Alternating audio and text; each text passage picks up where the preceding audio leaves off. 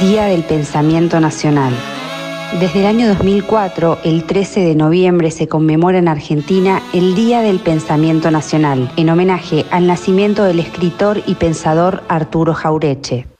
Pero, ¿qué es el pensamiento nacional?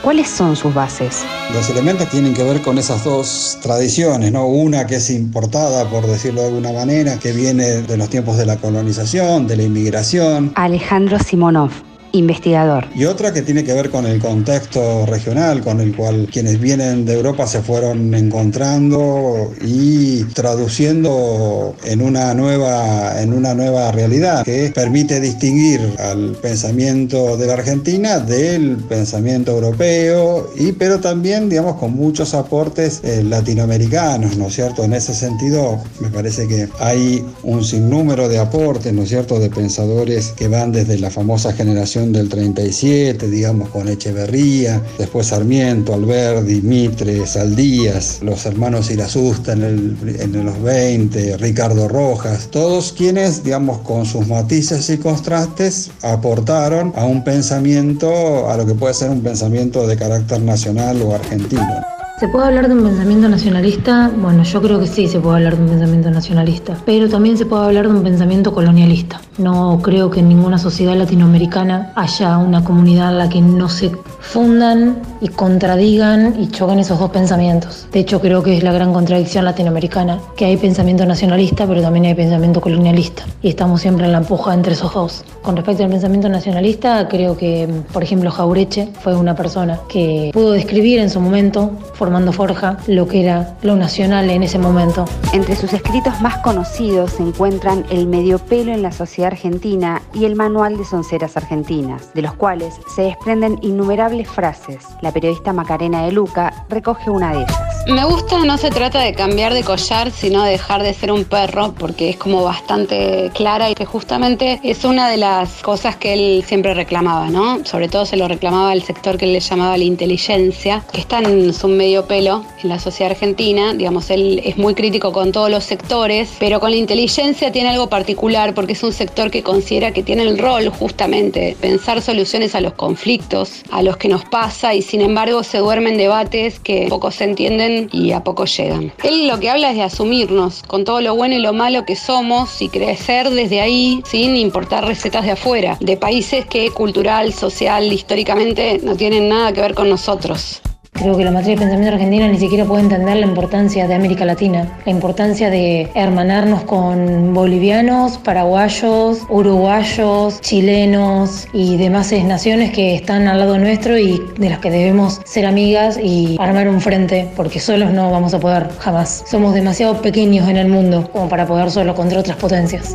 Creo que de alguna manera lo que propone y que además atraviesa toda su obra es que encontremos y defendamos un interés nacional ¿no? y soberano que nos pueda abarcar a todos. Porque bueno, la identidad y el proyecto nacional atraviesa no solo la obra de él, sino toda la historia argentina. Desde nuestro origen como nación tiende a girar siempre en temas espiralados, ¿no? Industria nacional sí o no, educación pública sí o no, mercado versus Estado, el acceso a la tierra, el gasto estatal y las relaciones con el mundo, siempre. Que muchas veces nosotros asumimos desde un una sumisión absoluta en cuanto por ejemplo, la dependencia a los organismos financieros internacionales. Y pasa también que él, lo manifiesta, ¿no? que siempre que hay una crisis económica es como que empiezan a asomar dos líneas de pensamiento. Una que propone Seiza, que además es un espejismo, pues no todos estamos en la misma condición de poder fugarnos del país, y otra que empieza a buscar las posibles soluciones y un poco en ese camino creo que nos pasa que entramos en una espiral que nos lleva al origen mismo de nuestra historia y cómo se armó el país.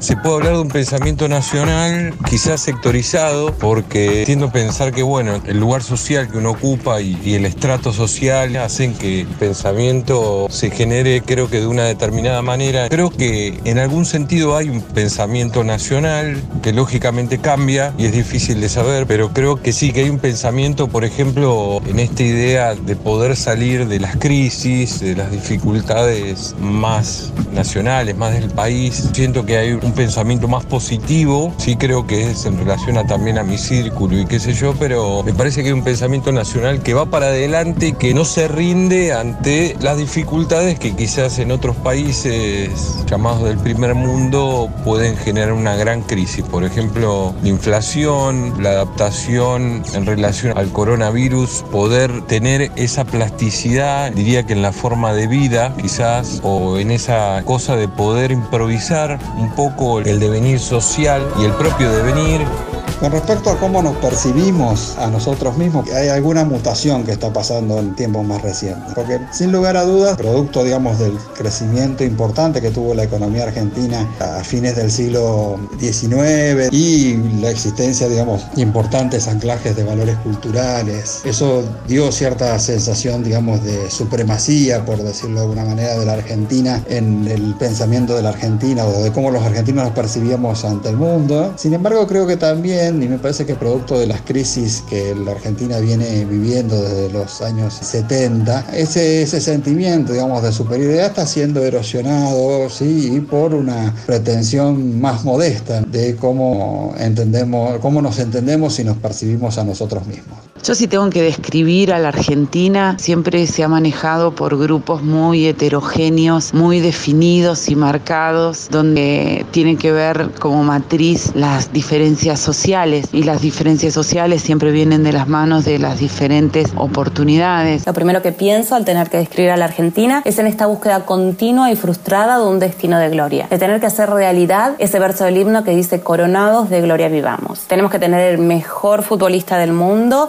nadie canta como Gardel. Es parte del folclore argentino que el argentino es más vivo, puede hacer mejores cosas y de una mejor manera. Pero bueno, esto también es nuestra condena. Y como dijo un expresidente, estamos condenados al éxito. Genera frustraciones continuas por no ganar la Copa del Mundo, no ser el granero del mundo. Creo que la matriz de pensamiento argentina debe romperse para dar lugar a lo que muchos autores y autoras hoy en día llaman decolonización, que es justamente romper con las formas establecidas para introducir nuevas formas de ser. Y justamente ahí voy. La nueva materia argentina necesita abrirse para dar, dar lugar a nuevos saberes, a nuevas formas de tener conocimientos, a nuevas prácticas, a nuevas formas de enseñar en las universidades, a nuevos autores y nuevas autoras, a nuevas maneras de vivir, a todo eso. Creo que es un cambio que debe hacerse ya mismo. Creo que para conocer una cultura, digamos, lo que mejor lo expresa en cierta medida son sus comidas típicas y toda la ceremonia que gira en torno a ella, ¿no es cierto? Y en ese sentido, tal vez lo que mejor nos